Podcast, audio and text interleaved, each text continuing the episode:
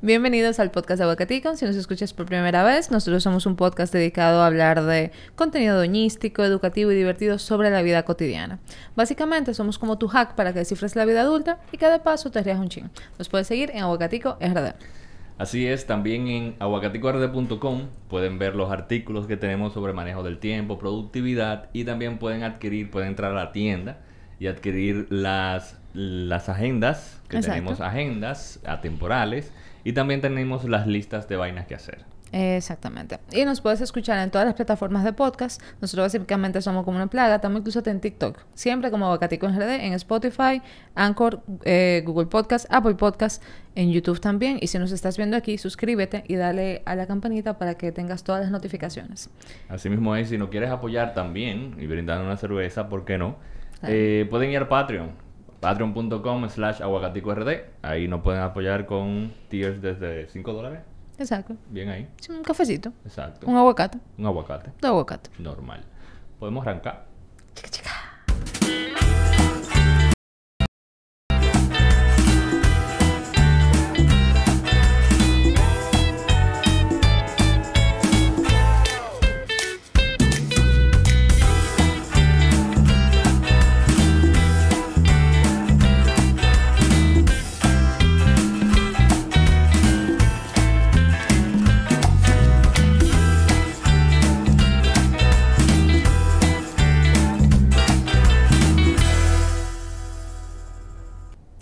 Y en este episodio vamos a hablar de nepes.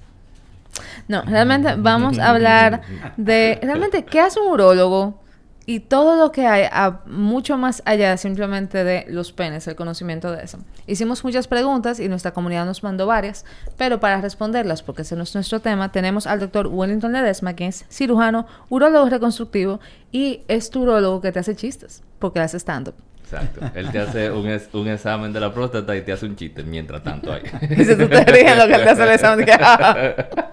Anestesiar un poco. Exacto. Para que se relaje. Bienvenido, doctor. Hola, hola chicos, gracias por tenerme en su podcast. Gracias por venir, de verdad.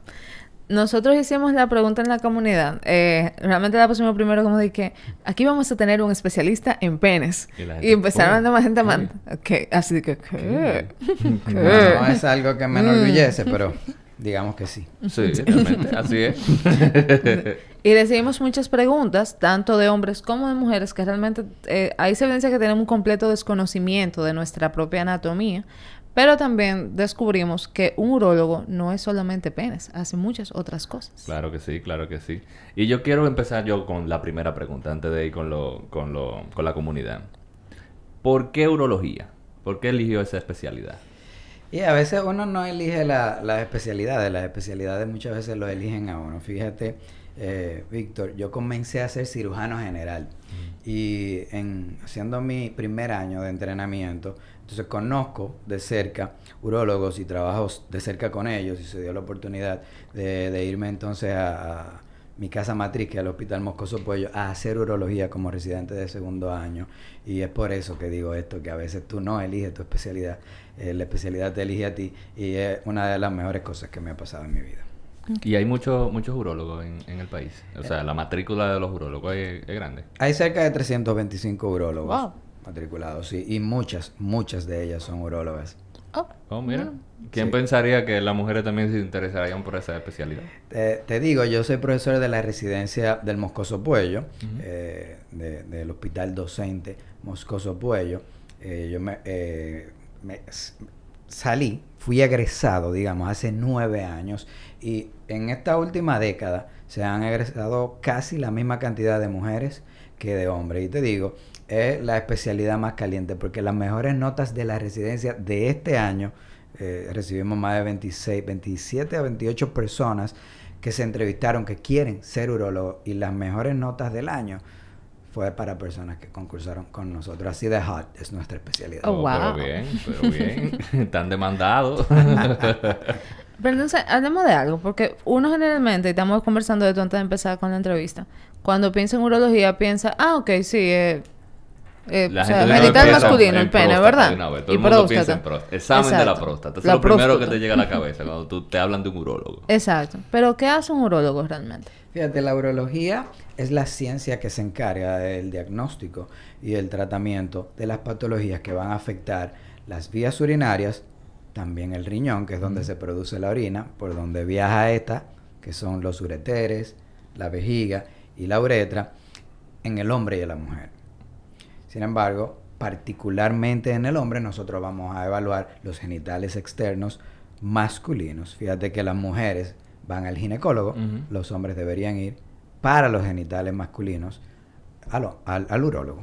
Correcto, correcto. O sea que también una mujer puede ir a un urólogo. Correcto, porque las mujeres tienen riñones y vías urinarias. Exacto. Entonces, ¿y no le choca a la gente cuando ven mujeres saliendo del consultorio? Uy, sí, esa, esa es una pregunta obligada, doctor. Eh, ahí con nosotros esperándolo a usted, habían dos mujeres y nosotros queremos saber, son sus esposas. sus esposas. ¡Wow! y no, usted le dice, no, la mujer hace pipí también. Correcto. Que- no, no, mentira, jamás. Jamás ni nunca. Entre otras cosas. Exacto. Y antes de nosotros empezar con las preguntas de la comunidad, como hablamos de, por ejemplo, todas esas cosas que pasan con la uretra y también con los riñones, hablemos de las piedritas en los riñones, algo a lo que yo personalmente le tengo terror, porque he visto gente en el piso llorando. y yo como hombre le tengo más terror todavía. Sí, porque los hombres somos un poquito más ñoños, digamos mucho más ñoños que las mujeres. Y cuando una mujer compara un dolor que pueda sentir con el de parto y dicen ellas mismas que el dolor de un cólico renal por una piedra que viene saliendo es peor que el dolor de parto. ¿Qué? Imagínate. Así dicen las mujeres que sea, han... que Que han- que han Eh, parido. Esto es peor que... así dicen. Oh, oh. Terrible. Ay, no. Ay, no. Sí, hay una pregunta es clásica. que esa, esa piedra viene así. Y por un espacio muy pequeño. Hay, hay una pregunta clásica que nosotros hacemos para medir la escala del dolor y, y sabemos cuando un paciente tiene una piedra que viene saliendo. Tú le preguntas, del 1 al 10, 1 un dolorcito y 10 el peor dolor que tú te puedas imaginar, el que tiene un cólico te va a decir 200, 1000. Nunca te va a decir de que 7.5. No, ese no, tiene un Es como un cólico. 200. ¿no? Sí, así, así es la cosa. ¿Y cómo no puedo evitar las piedritas en los riñones? Fíjate, nosotros estamos en la época más calurosa de uno de los países, vamos a decir, más calurosos de la región. Eso, nosotros tenemos como quien dice verano el año completo. El año Y la deshidratación que ocurre en este tipo de temperatura eh, es muy común. Y ese, de hecho, es uno de los factores fundamentales para desarrollar cálculos renales. Si nosotros estamos orinando muy amarillo es porque nuestra orina está concentrada. Y todos esos cristales, pues entonces pueden precipitarse y formar cálculos. Entonces, por eso, en este tipo de países como en el que nosotros tenemos, y, o, o en países que tienen épocas muy calurosas, en esa época es que ocurre principalmente Los la cálculos. formación de los cálculos. Entonces hay que mantenerse hidratado, tomar mucha agua. Y bueno, hablando de eso, vamos a beber un, un traguito de agua porque, ¿verdad? Ya me dio hasta Claro. miedito. Amable recordatorio, beban agua. Que las piedritas en los riñones duelen. Pero, ¿y qué, qué tan cierto es que eh, la bebida, por ejemplo, eh, carbonatadas, ¿es que se llama? Correcto. Eh, producen cálculo también. Sí, bueno, lo que pasa es que las bebidas carbonatadas muchas veces, aunque sí vienen con, con muchísimas propiedades que pudieran ser cristalizantes, y eh, lo que pasa es que si a- favorecen a que tú desarrolles desequilibrios eh, hormonales muchas veces y, y en el metabolismo. Entonces, cuando tú tienes este tipo de trastorno, favorece más la formación de cálculo. Es decir, si yo manejo mal el calcio porque tengo una hipercalcemia o tengo patologías que favorecen a que yo haga esto y le entro calcio al organismo, pues entonces se va a acumular, no lo manejo bien, se va a calcificar, se va a formar el cálculo. Mm. Y esas son algunas de las teorías que explicarían el por qué esto ocurre. Ok. Ok. Bueno, vamos entonces a empezar con las preguntas de la comunidad. Eh, recibimos muchas y me parece que muy buenas preguntas, así que vámonos, no sé, vámonos con, con la primera, ver una que sea como buena para entrar. Eh, es que no hay forma de entrar, es que, to- es que todas. Solamente elige una. bueno, ni modo, vamos a tirarnos. ¿Podemos hacer que el pene crezca más de lo que ya hace? Fíjate, nosotros tenemos, eh, nacemos con el genital de un tamaño y desde que uno llega a la pubertad y comienza a liberar una mayor disponibilidad de testosterona, porque uno llega a esa eh, etapa donde se llama la pubertad. Entonces comienza a alargarse el pene hasta donde va a llegar. No para de crecer eh, cerca o se queda más o menos estable a partir de, de, los 12, 13, podría ser 14 o 15 años, dependiendo si es un late bloomer. Sin embargo, la persona siempre tiene esta duda, siempre tiene esta pregunta, porque para nadie aparentemente el tamaño con el que eh, se quedó es suficiente. pero, pero por más que te digan que hay en, internet y eso, porque es una pregunta frecuente en nuestra consulta, más que todo en las generaciones más, más, jóvenes, porque parece que hay tanta mediática alrededor que genera confusión. Y el tamaño del pene típicamente va a ser eh, entre 5 y 10 centímetros, es el, el tamaño promedio. Eh, obviamente hay penes que en flacidez, en estado de flacidez, van a medir algo, pero pueden crecer más. Y hay otros penes que, como están flácidos, simplemente se, se engrosan cuando se llenan de sangre y se quedan más o menos del mismo tamaño. Así que no hay forma de nosotros saber un pene en flacidez, si es tamaño promedio o no, y el paciente casi nunca va con una erección a tu consulta. Eso solamente lo puede ver el, el mismo paciente en ese momento y medirlo, pero en teoría, con 5 centímetros, ese paciente va a poder satisfacer a su pareja. En teoría. O sea, que no se haga yu. 5 centímetros. Nosotros a veces por diversas razones tenemos que hacer amputaciones de pene. ¿Cómo fue? Por diversas razones. Puede ser, por ejemplo, un cáncer. Hay que hacer una amputación. Y las amputaciones de pene, si el cáncer está solamente en el glande, lo hacemos parcial. Y tiene que haber por lo menos para hacer la parcial tienen que quedar de 3 a 4 centímetros. Es decir, si, si el pene va a quedar, van a quedar 2 centímetros, nosotros decidimos hacer una penectomía total. Pero si van a quedar 3 o 4 centímetros, se considera que este va a ser, eh, en términos sexuales, funcional, por lo que se hace parcial. O sea, puede seguir funcionando si se hace parcial. Si queda ese, ese, esos centímetros, esa cantidad de longitud. Y una pregunta, en caso que haya que hacer una amputación total, ¿cómo la persona, o sea, cómo un hombre entonces puede orinar? En ese caso. Sí, no, entonces se le crea lo que se llama un meato hipospádico, que puede ser por debajo de los testículos casi siempre. Para que orine sentado. Wow. Ok. Bien, no sabía que Perdón por irnos tan profundos de entrada. No, no, no, no, está bien, está bien. De hecho, hay una pregunta como que es un follow-up a esa que hicimos. Alguien dice, ¿hay diferentes niveles de erección? Algo así como que un mismo pene puede ir del 1 al 10. Sí, correcto. Típicamente nosotros eh, hablamos de 4 grados de, de, erección. Aquí, cuando un pene no está erecto, eh, popularmente se le llama zarazo. Se quedó el pene Zarazo. Esa es una palabra que se repite y se repite y se repite en nuestras consultas. Eso cuando sí. queda como medio manganzón, así. Ah, sí. es el, el, término más coloquial y pintoresco quizá es zarazo, pero vamos a utilizar cuando el pene está manganzón, porque no se ha llenado por alguna razón lo suficiente, no tiene el estado de rigidez que típicamente se necesita para tener entonces una relación sexual, lo que llamamos el coito. Entonces comenzamos a, decir que el paciente podría tener algún grado de disfunción eréctil, porque típicamente está en estado de flacidez cuando comienza a llenarse, comienza a congestionarse y va alcanzando grado 1, grado 2, grado 3, grado 4 o grado 5. Uno lo gradifica con algunos medidores que hay en el consultorio. Cuando él está en erección, está así, así, así, así, así. Y hay cinco grados principales que nosotros cuestionamos a nuestro paciente cuando sufre de esta condición, disfunción eréctil. ¿Sabes que Es como, viéndolo desde la perspectiva de, de una mujer. O sea, tú sabes que pueden aparecer como personajes tóxicos que digan que, pero ¿por qué conmigo no llega hasta el último nivel? Y como que, no, o sea. Y una pregunta, doctor. ¿Hay retorno para, para el, el, el que es eh, el que tiene disfunción eréctil? Sí, bueno, lo primero que hay que... O sea, que no tenga que depender de un fármaco. Lo primero que hay que decir es que en, en la edad joven del hombre, hablamos, vamos a englobar, porque los hombres de 40 y 50 años se consideran jóvenes, pero vamos a hablar de adultos jóvenes por debajo de 40 años. el hombre casi nunca va a tener un detrimento de, de origen, etiología orgánica. Es decir, no debe haber una patología que afecte importantemente al hombre eh, antes de esa edad.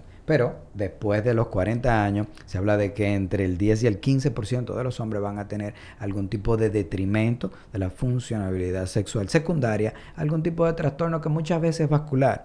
Muchas veces puede ser por diabetes, pero en los Mala pacientes circulación. Sí, pero en los pacientes jóvenes cuando tenemos el diagnóstico de disfunción eréctil, muchas veces no es de origen orgánica, es de origen psicogénica o psicológica. Ok. Sí. Esa es una de las preguntas, de hecho, que hacían también aquí, si se debe al estrés.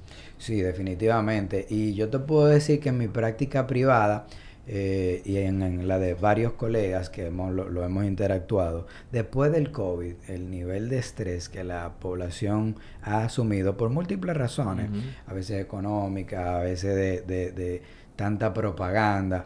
Y este tipo de estrés hace que tú liberes algunas sustancias que te desenfocan. Y hoy por hoy pudiera ser que tú no te enfoques tanto en un momento de la intimidad. Y si no es así, pues entonces cómo nosotros vamos a lograr una Exacto. erección. Convirtiéndose esto en un ciclo. Porque esto para el próximo encuentro vuelve a generarte ansiedad. Y para el próximo encuentro vuelve a generarse ansiedad. Y cuando el cuerpo y la mente entienden que tú estás en un peligro, sea real o no, libera las mismas sustancias que si lo tuviera. Y en ese momento, ¿qué piensa el organismo? Tengo que preservar la vida. El sexo no es importante. Se te quite el hambre porque comer no es importante. Tienes que preservar la vida. Y no, yo supongo que eso debe ser progresivo porque eh, una vez no cumpliste como se te exige que cumplas, Sí. eso crea una, una, un estrés también adicional. Absolutamente. Esos son los estigmas de la masculinidad social a la que nosotros nos enfrentamos y que a veces eh, tenemos que entender que ahora mismo la, la mujer tiene una participación que anteriormente no tenía y un protagonismo verbal que anteriormente no asumía, lo que está perfectamente bien, pero el hombre a veces no hace el ajuste de eso y eso se recrimina y repercute muy negativamente en lo que es este tipo de disfunción. Y se evidencia muchas veces eh, de esa manera desgraciada, digamos, presentándose como una disfunción eréctil. Sí, pero también está el tema de que, y, y algo que, que lo hemos hablado, que siempre se, la- hay muchas pers- personas que creen que el hombre siempre tiene que estar dispuesto a tener sexo. Igual que la mujer, que hay veces que tú, por ejemplo, mentalmente tú simplemente no ten eso. No, no significa que tu pareja, tu pareja no te atraiga, que, que a ti ya simplemente no te gusta, sino que un día que tú Que tú no, estás cansado, no no tengas el ánimo o tú no estás cansado. Ah, no, pero el hombre siempre ti- tiene que Tiene querer y siempre tiene que poder y siempre tiene que tener un performance que como... Sobresaliente siempre. Exacto. Es, sé yo. Es lo que se le exige. Es mucha presión. Es mucha presión. Entiéndanos. Ok. La siguiente pregunta. Eh, y la hace un hombre. ¿El pene pierde sensibilidad a través de los años? Y sí, puede ser. Ahí, antes de, de que comenzáramos el, el tema, hablamos de algunas condiciones que ocurren en el pene, algunos cambios de los tejidos que vienen con la edad. Y hay un porcentaje importante de los hombres, hablamos cerca del 30% de ellos, que dice que con la edad, aún teniendo una buena potencia sexual, pudieran presentar algunos cambios que generan en disminución. Pero lo que es más frecuente aún incluso es que aumenta la sensibilidad de muchos que anteriormente no se quejaban de lo que conocemos como eyaculación precoz, después de los 40 años comienzan a presentarla con mayor frecuencia. Es decir, tenemos las dos vertientes, una pérdida de la sensibilidad, pero incluso también, y es más frecuente de hecho, la, el aumento de la sensibilidad. Y ¿Y, la- y qué tan qué tan cierto es que, por ejemplo, cuando se hace la circuncisión, se- el, el pene puede perder sensibilidad? Nosotros no hemos podido demostrar eso científicamente. Sin embargo, un porcentaje importante de los pacientes dicen que mejoraron con el tiempo. La hipótesis es que al glande ahora estar expuesto puede tener un mayor grado de fricción con mayor constancia y esto genera muchas veces que sea menos sensible. Y esa, esa es la hipótesis. eh, pero todo ocurre al principio de- de- del, del posquirúrgico, cuando comienzan o retoman las relaciones sexuales. Está más sensible, pero con el tiempo, con los meses, tiende a perder esa sensibilidad o hipersensibilidad de entrada. Y la mayoría o muchos de los pacientes eh, manifiestan este tipo de condición. Pero no lo hemos podido demostrar científicamente. O sea, eh, "Ay, yo me quiero hacer por esto. Tú tienes que decirle, no hay un 100% Es una posible. teoría, es una teoría. Claro, porque eh, de uno decir que sí estaría quizás teniendo algún tipo de sesgo que va a favorecer a que alguien se haga un procedimiento y con... Yo soy de los que considera que eso no es ético. No es ético, claro, claro. ¿Y usted considera que sí es bueno entonces hacerse a los niños cuando están pequeños? Es algo muy particular y hoy por hoy es tema de debate incluso internacionalmente. Entonces nosotros lo que, yo soy de los que piensa que si no hay una buena higiene y el niño tiene entonces lo que se conoce como un anillo fimótico que no te permite retraer el prepucio para poder eh, higienizar de manera adecuada, ahí tenemos una indicación. Hay veces que la higiene es tan poca y la producción de smegma, que es ese cebillo que producen los niños, es tanta que hasta se adosa. Y si está muy adosado, esta es otra indicación para hacer sí o sí la circuncisión. Pero es una decisión que tienen que tomar los padres, obviamente, con la orientación de un profesional. Claro, claro. ¿Y por qué eh, suele suceder que ya gente se haga la circuncisión después de adulto? Se popularizó mucho. eh, fíjate que la referencia que tiene la mayoría de la gente eh, en términos de genitales sexuales masculinos y femeninos no viene desde donde debería venir, que es la educación primaria y quizás secundaria, sino viene de las películas de sexo, donde Sí. la pornografía es la que nos está mal educando, Sí. creando muchísimos preceptos cerrados y, y- y siendo los lineamientos que nosotros, los hombres, vuelvo y digo, tenemos que seguir. Sí, es así, mucha gente Sí. está totalmente desinformada. Sí. Y quiero, quiero aprovechar para decirle que este tipo de programa y este tipo de iniciativa que tienen ustedes y otros tipos de, de- de jóvenes en medios es muy revelador para mucha gente que no tiene otra forma de tener Sí. la información correcta de la fuente correcta. Claro. Sí, porque por ejemplo, así mismo como estamos hablando, hay muchos adolescentes que de hecho su primera, no experiencia, vamos a decir, su primera exposición a educación sexual, si le podemos decir así, es una película pornográfica. Sí. ¿Y qué te dice eso cuando la tú peor ves- forma de tu educarte sexualmente. Gracias. ¿Qué te dice eso cuando tú ves, por ejemplo, un actor que generalmente son personas que están muy por encima del promedio, que ya tú, o sea, fisiológicamente hablando, tú te comparas que ni, ni físicamente tú te ves como ellos, y también que una película que recordemos está editada. O sea, una película que puede durar una hora. Exacto. Y entonces me dije, pero, ah, ok, yo no puedo durar una hora. Yo, yo soy precoz. Es como- Generando esto muchísima frustración a las personas que no tienen ese Tanto en de hombres idea como clara. mujeres. Así es. ¿Y cuál es, cuál es el promedio que debe de durar un hombre para considerarse precoz? Nosotros hablamos de que hay dos tipos de eyaculación precoz. Hablamos de eyaculación primaria, que ocurrió desde la primera relación sexual y es la que va a ocurrir casi siempre por debajo de un minuto de periodo de latencia. ¿Qué es esto de periodo de latencia? Desde que tú introduces el pene en la vagina, ese periodo, si es menor de un minuto, es lo que se considera eyaculación precoz primaria. Y por debajo de tres minutos, que es donde se estabiliza que, o se establece que debería durar un acto sexual, por debajo de tres minutos también, de manera categórica podemos decir en términos urológicos que tiene una disfunción eréctil. La realidad es que si tu pareja pudo alcanzar el orgasmo en un minuto, los otros minutos están de más, en teoría, porque nosotros utilizamos el sexo para dos razones fundamentales. La procreación, todos los mamíferos, y es para lo que existe, y para el placer. El ser humano que tiene un nivel de conciencia superior lo utiliza más para lo segundo. Exacto. Sin embargo, después que tú tienes 10 a 15 minutos, que hay personas que sí lo duran con mucha frecuencia, entonces, eh, digamos, de entre 3 y 15 minutos es lo que debe durar una relación sexual. Pero la mayoría de la gente en los 5 minutos ya va a tener lo que decía. Comienza, y, y escúchame esto, Víctor, a dar cintura al aire, a ver si en un minuto tú no vas a estar cansado. Claro. ¿Entendiste? Sí. Entonces, ¿cómo es que hay gente que te dice en el colmado que duran Media hora. tres horas? Hay gente, y, tú lo miras. y tú Tres lo horas y todo día, todo día. Sí, sí, sí, sí. No, ahora mismo yo y me voy a lo mismo. Llegué tarde porque y me voy a eso. Ese es el primero que llega a nuestra consulta. Doctor, estoy grave. Toda mi vida lo he estado. claro, Es porque así. va a venir con ese mito de que... El más bulloso es el que tiene más problemas. Ya lo sabes. Eso es así. Sí, porque tiene que compensar con, con otra cosa. Sí, voy a tener que dejar de ir a los colmados. Pre- pregunta una madre. eh, madre de dos, dos varones, un adolescente, uno que todavía está bebecito. ¿Crecen de golpe en la pubertad los penes? O sea, ¿cómo es ese proceso?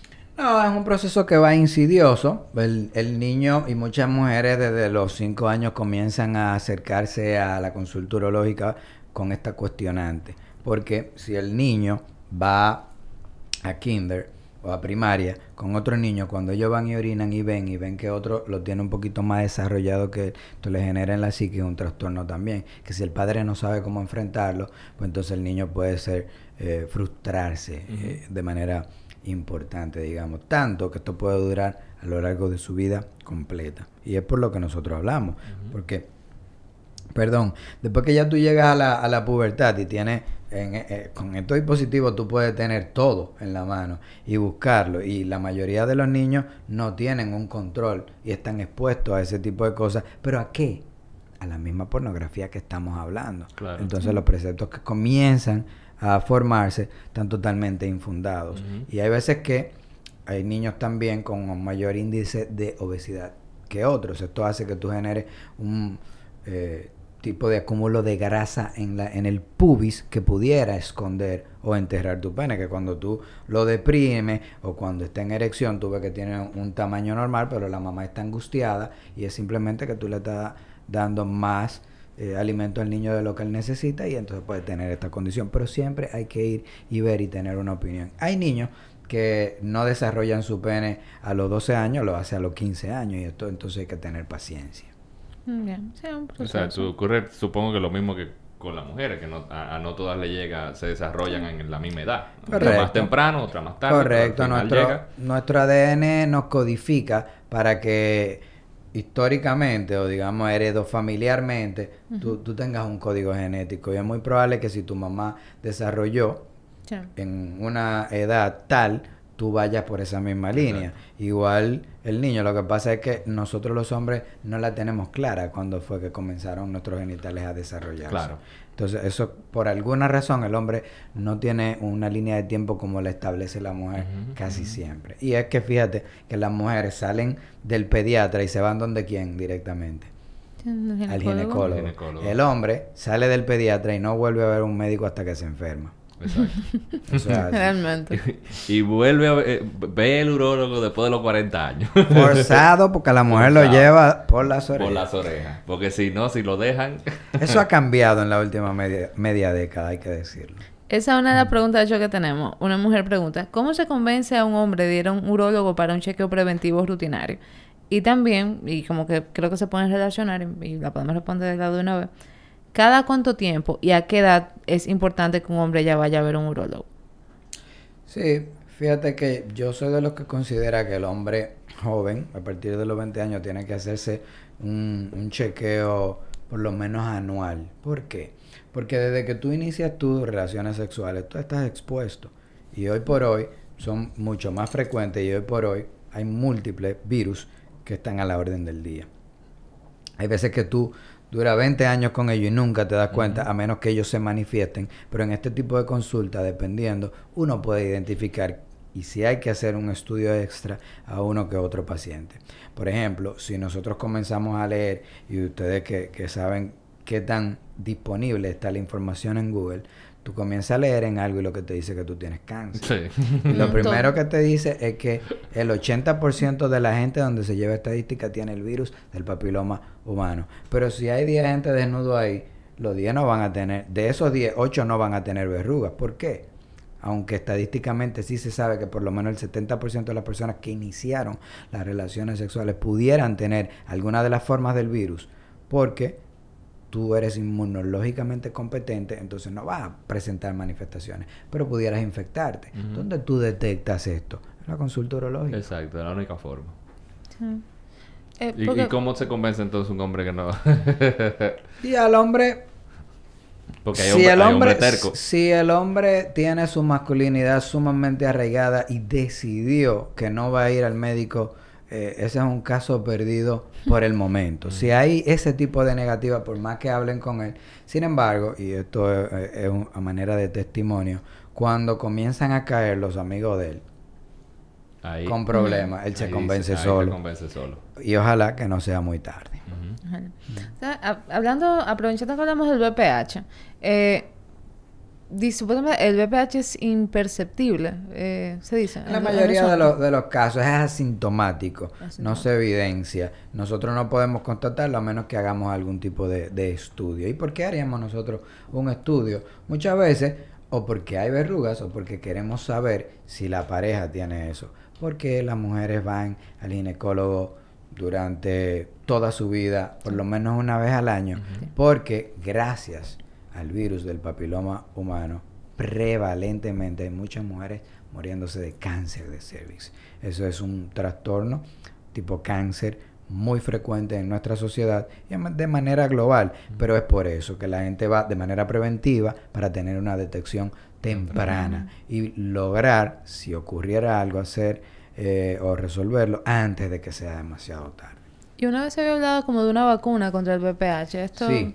¿Cómo Ahí funciona? hay una, hay una vacuna, la que tenemos disponible en el, en el país, tiene, te protege contra cuatro formas principales, que son las que tienen que ver con el 16 y el 18, que explican el 95% de los cánceres de cervix que ocurren en la población general femenina. Y el 6 y el, y el 12, si mal no recuerdo, eh, son el 6 y el 11, perdón, 6 y el 11 son los que tienen que ver con el 90% de las verrugas que se expresan en los genitales. Entonces, estas cuatro, que son las más frecuentes, son eh, de las que te protege la, la vacuna que se llama Gardasil. ¿Y des- desde qué edad hasta qué edad se puede poner esa vacuna? Y desde que tú tienes 11 a 13 años, el hombre y la mujer se la puede poner. ¿Por qué se la pondría un hombre a pesar de que el cáncer de pene no es tan prevalente? Porque el hombre tiene que proteger a la mujer. Y por la razón principal que no se le pone a la gente, aparte de la desinformación, una vez que tú tienes la información es un problema económico, porque son un poco caras y el esquema de vacunación, la mayoría de las personas no tiene el poder adquisitivo para conseguirla y no hay programas de vacunación gratis para este tipo de virus que en mi opinión particular, y no soy un experto en medicina social, pero pienso que eso debería ser prioritario. Ah, Claro. Y los seguros tampoco la cubren. No, todavía no. Eso es lo que yo no entiendo. O sea, la salud reproductiva afecta al estado completo, pero eso no está cubierto por un seguro. RD. Seguimos. Eh, la siguiente pregunta.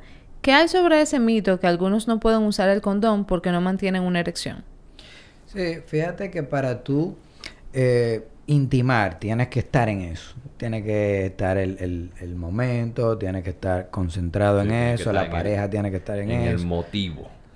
Correcto. Entonces, hay personas que aún todo está para concentrarse en ese acto, tienen, manejan niveles de ansiedad, como hablábamos previamente, es importante. Y en lo que tú dejas de hacer y de emocionarte como estás para ir a buscar algo y colocarte un condón, algunos de los pacientes se pueden distraer tantos que pierden la erección. Y con miedo a no recuperarla, entonces lo que están es continuando con ese ciclo que hablábamos de ansiedad que hace que liberes adrenalina y noradrenalina, que son las hormonas que te hacen pensar que estás en peligro y entonces se baja el pene. Para. Se apaga. Se apaga. La llama. Adiós, bye bye. y, ¿sabes qué? Esa es una, una excusa que también muchos hombres dan para no usar preservativos. Pero que no. deberían, como quiera, pues. Sí, no, lo recomendamos 100%, 100% porque es un eh, método anticonceptivo de barrera, pero no es solamente del embarazo que te está protegiendo, te está protegiendo de los cientos y cientos de virus que pudieran contraerse por no utilizarlo. Y tú dices, yo uso eso con mi pareja de confianza, yo no uso eso con mi pareja de confianza. Hay otros que dicen, yo no uso eso con mis parejas de confianza. Ah, Ah. así como tú Tú. tienes otra pareja, Exacto. cuando viene a ver, Tu hay pareja personas de que, son más confianzudas que tú. Exacto. No, y tu pareja de confianza a lo mejor también tiene confianza con Eh. otras otras parejas. parejas. Entonces, entre la confianza y la confianza, Eh, confía. confía. Confía. Porque, Porque si no, confías, confía, no hay confianza. No hay confianza. Protéjanse, pónganse su Ay, preservativo. sí. Esta es una pregunta, bueno, no sé, pero bueno. ¿Por qué le salen esas bolitas blancas en la cabeza? Lo limpio siempre y aún así me salen. Siga limpiando, mi amigo. No está limpiando bien. Eh, bueno, lo que pasa es que muchas veces hay unas glandulitas que se llaman glandulitas de Tyson, que cuando se hipertrofian, cuando se ponen un poquito más Te arrancan grandes, una oreja. se, llama- Diablo. ese- se llaman... Yo lo pensé, pero no lo dije. Pero yo sabía que ella iba a saltar con eso. Ella iba a saltar- Yo me imagino que hay un, un chiste interno ahí.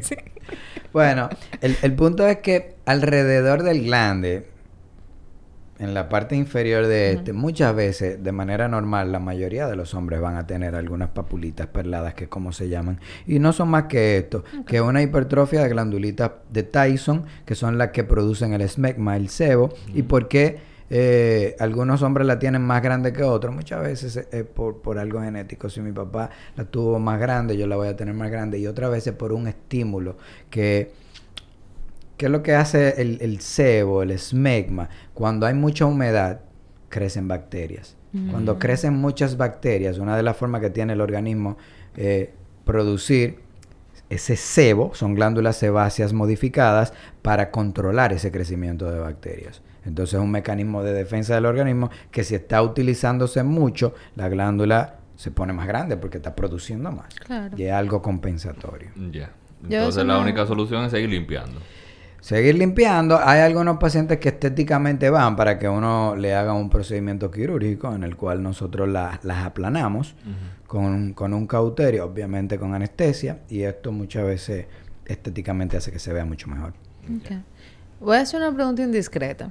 Chan, chan, chan, chan. ¿Por qué los cuartos de los hombres cuando son adolescentes huelen tan mal? O sea, perdón. Y lo ¿Por voy a hacer huele una- a bolsa? Gracias. o sea, yo no entiendo porque, por ejemplo, mira, yo, o sea, yo soy hija única, pero crecí eh, con mis primos, ¿verdad? O sea, íbamos, íbamos mucho a Santiago y eso. Y cuando, pero es que era una cosa como, pero Dios mío, o sea, Dios salió de esta habitación, ¿qué fue lo que pasó? ¿Por qué huele así? Porque... Bueno, Dios salió de esa habitación por ese olor, precisamente. Exacto, está fuera de la. Señor. ¿Por qué?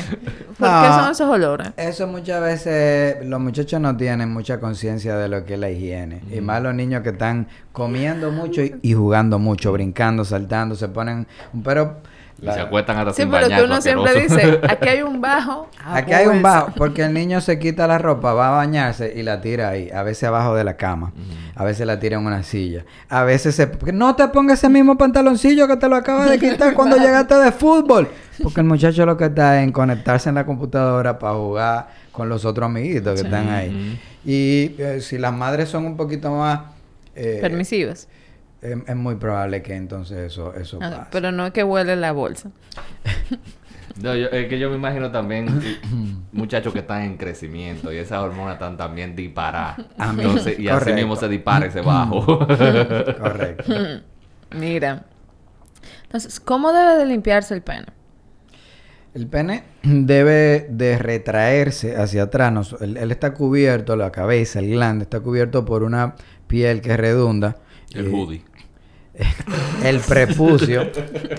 y este prepucio, si no tiene un anillo fimótico, que, que es estrecho, que dificulta que se retraiga, que es una de las indicaciones que mencionábamos previamente para la circuncisión, si es retraíble, entonces no hay que hacer la circuncisión necesariamente si hay buena higiene. Pero si no se puede retraer, la, la higiene no va a ser lo suficientemente buena Claro. y habría que hacer la circuncisión. Pero hay pacientes incluso que ya están circuncisos y no tienen ese prepucio, con lavarse una, dos veces al día debería ser suficiente. Sin embargo, cuando tú estás muy expuesto a, a sitios donde sudas mucho, eh, dependiendo el, el trabajo y Cuando el vestuario que el utilizas. Exacto. Tienes que tener una mejor higiene y eso te lo va a decir el olor del pene. Si, si no huele de una manera agradable, pues entonces hay que tener una mejor higiene. Y otras veces, donde hay humedad, muchas veces crecen los hongos. Y no es infrecuente, y más en este tipo de, de- de temporada del año, nosotros tener entonces eh, epidemias de lo que son micosis. Muchas veces la, la principal es la cándida albicans que se apodera mucho de la vagina femenina y del Sí. hombre y muchas veces viene y va en el intercambio sexual. Sí, que incluso por eso es que los ginecólogos, por ejemplo, cuando uno tiene ciertas infecciones, hacen que uno beba la pastilla, tanto uno como la pareja, ¿verdad? Correctamente. Eso es así. Y, y acuérdate que también los hongos pueden crecer incluso y bacterias en el agua. Y agua que, que no está correctamente almacenada pudiera favorecer para este tipo de infecciones también. Sí. Entonces, eh, otra pregunta que me parece rara, pero creo que buena. ¿Es cierto que si soplas el pene, o sea, fuerte, te trae problemas? es una pregunta interesante, Víctor, porque, porque la uretra tiene un diámetro eh, de un centímetro aproximadamente. Y, si, y si abruptamente, porque es, es una mucosa, fíjate que, que, lo que está revestiendo la parte interna de nuestro tubo digestivo o nuestro sistema urinario son mucosas. Si yo hago un buche, no es lo mismo que si hago un buchito o la molestia mayor si hago un buche grande. Pero si la presión que yo genero en la boca es mayor, incluso si está sensible, pudiera quebrarme. Lo mismo pudiera pasar en la uretra. No es algo que está tan descrito porque las mujeres no son tan psicópatas. tan curiosas, ¿verdad? tan curiosas, pero es algo que no lo recomendamos. Exacto, con una vejiga, no es para que la soples. Exacto, no, no lo experimente. Por favor. Así que yo no sé, yo no sé si te pueden matar por ahí, pero yo no Mira, Aguacatico no se hace responsable por las ideas psicóticas y ¿cómo se llama? Y, homicidas de algunas personas. que quede claro. Y entonces ahí viene otra pregunta que es más o menos similar. ¿Un pene puede romperse? Excelente pregunta para que, sí, un pene se pudiera fracturar. Nosotros conocemos como fractura de pene, pero en el pene no hay hueso. ¿Qué es lo que pasa en una erección? Las capas que cubren el pene se afinan un poco más cuando él está en erección. Y cuando está en erección, lo logra porque hay sangre que está acumulándose en él, generando una mayor presión. En una erección rígida, si el pene al entrar y salir, recibe un golpe en esta capa que lo cubren más afinada y ocurre una laceración por el golpe traumática, es lo que nosotros conocemos como fractura de pene. Esto va a provocar el síndrome de la, o el signo, perdón, de la berenjena. El signo de la berenjena es que el pene se pone todo morado uh. y hinchado, edematizado, como se conoce. Pero no se le pone un yesito, Que no? no, no se le pone un yesito. pero es un es una indicación de un procedimiento quirúrgico. Hay que hacer como si fuera una circuncisión, de hecho una incisión circular, denudarlo completamente hasta llegar donde está la parte que está lacerada y dar unos puntitos, porque si uno no hiciera esto, entonces no va a involucionar. No sé por qué, pero algo me dice que todos los hombres que están escuchando esto tienen ahora la pena como cruzada de habla de Perdón por ser tan descriptivo, pero es así, es así. Muchas veces... Joaquín, mira, está dolorido. Y El 99% de las veces va a ocurrir en una eh, relación sexual, vamos a decir, traumática, pero se está, está descrito que un paciente teniendo una de esas eh, erecciones nocturnas que habíamos mencionado eh, en la previa, eh, en una erección rígida se voltea y puede ser que ocurra el trauma ahí también. Y de hecho... Si se cae de la cama también de repente, con una erección. Sí, sí, son, son, son alternativas eh, que tienen los hombres para decir. ¿Cómo fue que pasó? Sin embargo, sí hay uno, uno... ¿Y que se le acusa? la vieja confiable. Bueno, de que está tal cosa. Y entonces miran de qué.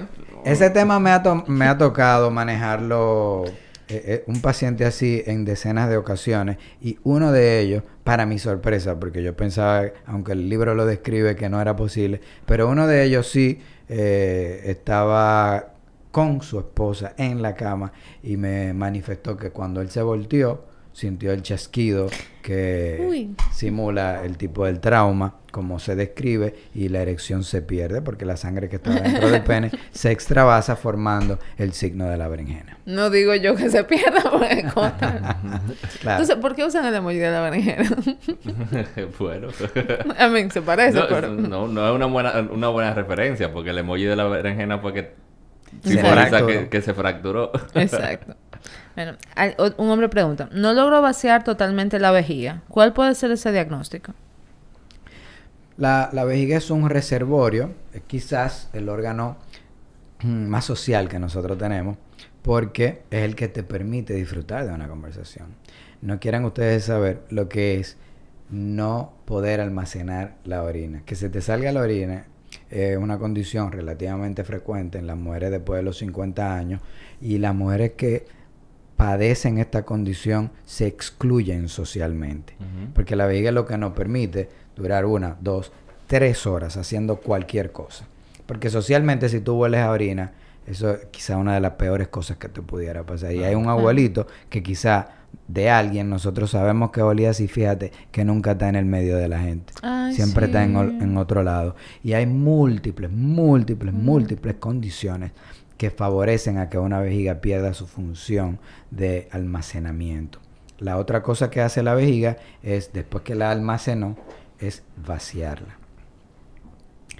Y hay veces que la vejiga de una eh, mujer promedio, eh, la mayoría de las mujeres son las que presentan este tipo de condición, pero la vejiga de una mujer promedio almacena un medio litro. Pero si por alguna condición se disminuyó a la mitad, ahora 250, si tú orinabas cada cuatro horas, ahora tú vas a tener que orinar cada dos horas, por ejemplo. Y si esto continuara, fíjate que entonces va a tener que pasártela en el baño. Y esta es la realidad de muchas personas que tienen este tipo de condición. También hay una condición que se llama vejiga hiperactiva, que, que la vejiga pierde la capacidad de almacenamiento y cuando tiene 100 cc de orina, que es algo que tú lo colectas en una hora, entonces ya, ya no puede estar tranquila, te manda a orinar tanto que hasta se te pueden salir un poco los orines. Esto es en las mujeres, pero los hombres que tienen trastornos prostáticos también pudieran, por otro tipo de fisiopatología, presentar una similitud de, condición.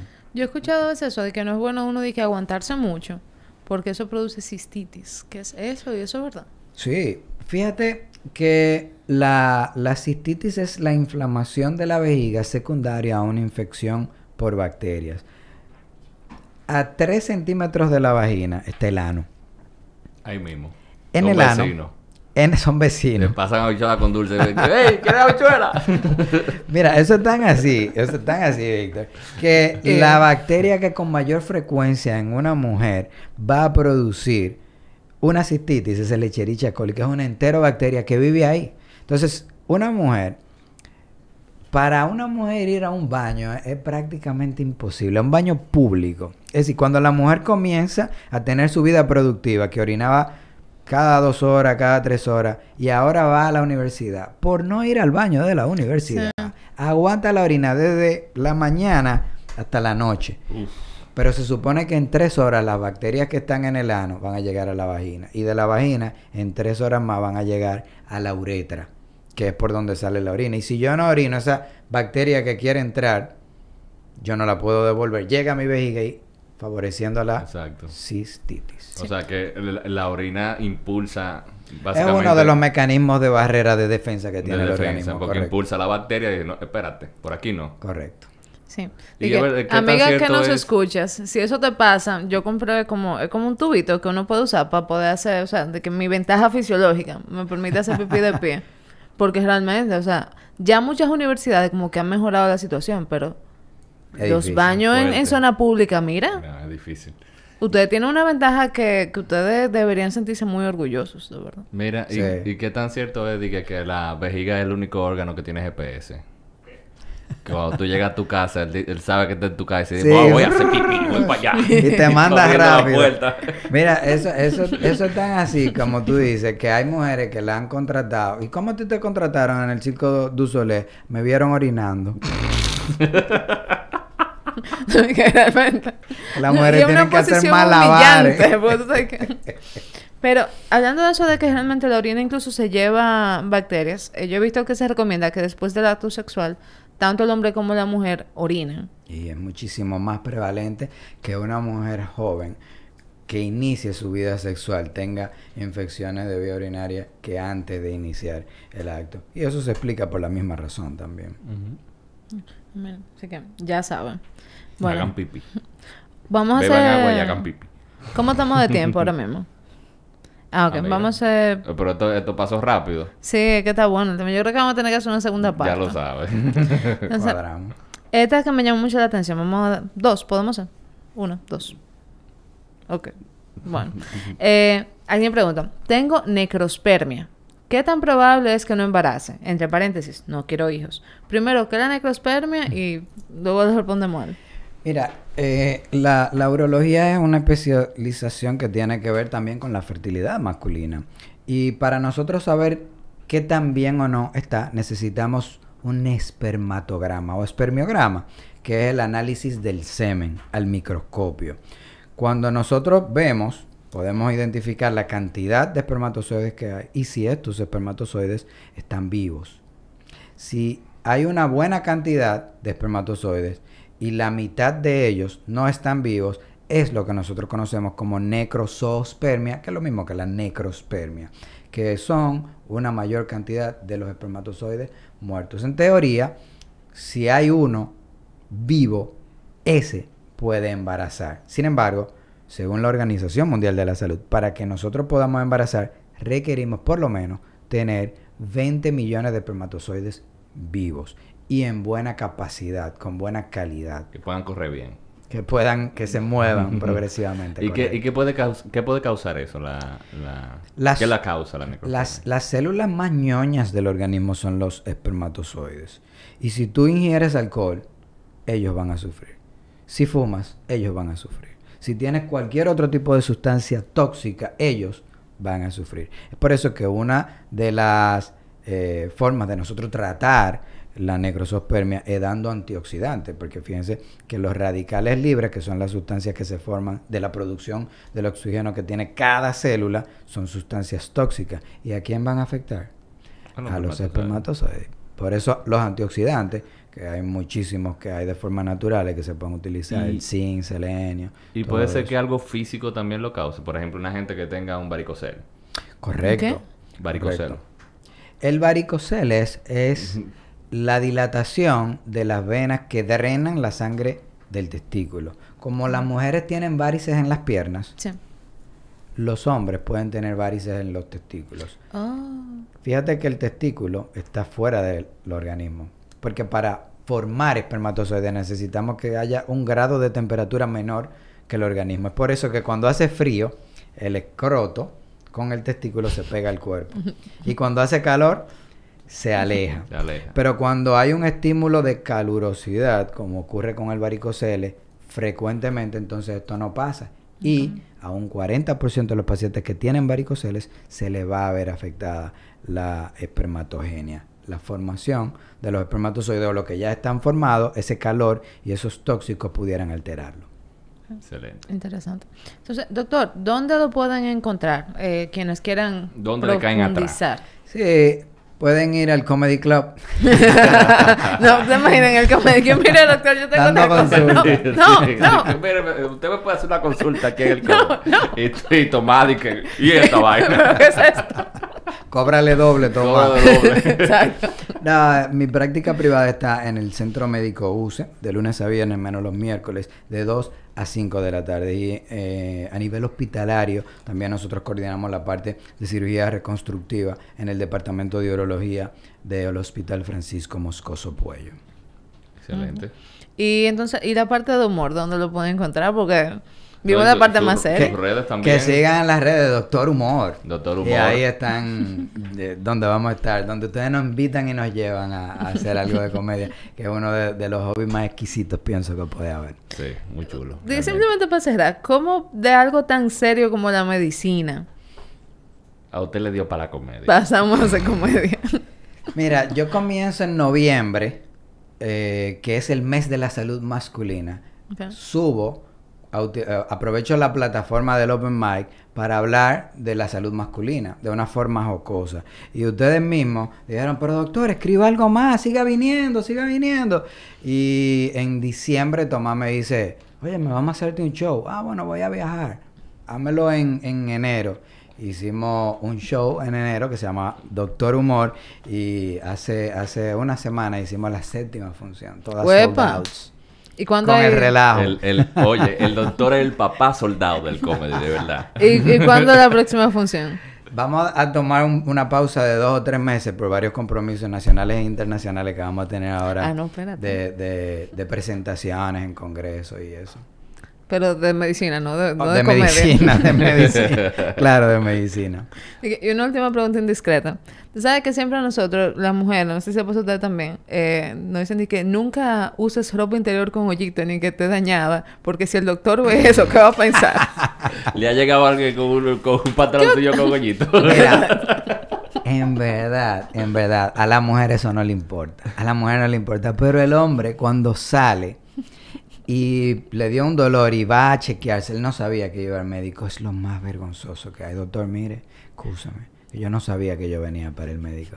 Pero la mujer que está más acostumbrada, Mm. si tengo que ir al médico, llego, porque está en su ADN, tiene décadas en eso, pero el hombre no, el hombre es lo más vergonzoso que hay. Eh, pase y acuéstese en la camilla, se pone el pantalón, el pantaloncillo por debajo de la rodilla. Entonces él hace lo que tiene que hacer y se pone la mano ahí. Eh, Don, tengo los rayos, la visión de rayos X dañada, voy a tener que, Exacto. que verlo. Tengo que verlo para poder evaluarlo. Pero, pero es inconsciente, es totalmente inconsciente. No, definitivamente damos una segunda parte. Muchísimas gracias por acompañarnos hoy. Entonces, a ustedes que nos ven, pueden seguirnos en Aguacatico RD. También eh, hay una cuenta donde eh, comparte con contenido médico, ¿no? Sí, doctor de, perdón, Dr. Wellington Ledesma DR o DR. Sí. Exacto. Y en la página de, de humor se llama así mismo Doctor Humor RD. Ya lo saben. Excelente. Entonces, bueno, si llegaron hasta aquí, eh, nos pueden escuchar en todas las plataformas de podcast. Denle su like, compártanlo, suscríbanse. Y ¿qué no más? se olviden del Patreon. Eh, aguacaticord.com slash... eh, no, perdón. Patreon.com Rafi, sal de ese cuerpo. Aguacatico.rd. Ahí comparten... eh, tenemos contenido exclusivo. eh, tenemos rifa para los Patreon exclusiva también. Y nada, y nos brindan una cervecita. Y nos vemos entonces en un próximo episodio del podcast de Aguacatico. Y vayan al urólogo, por favor. Exacto.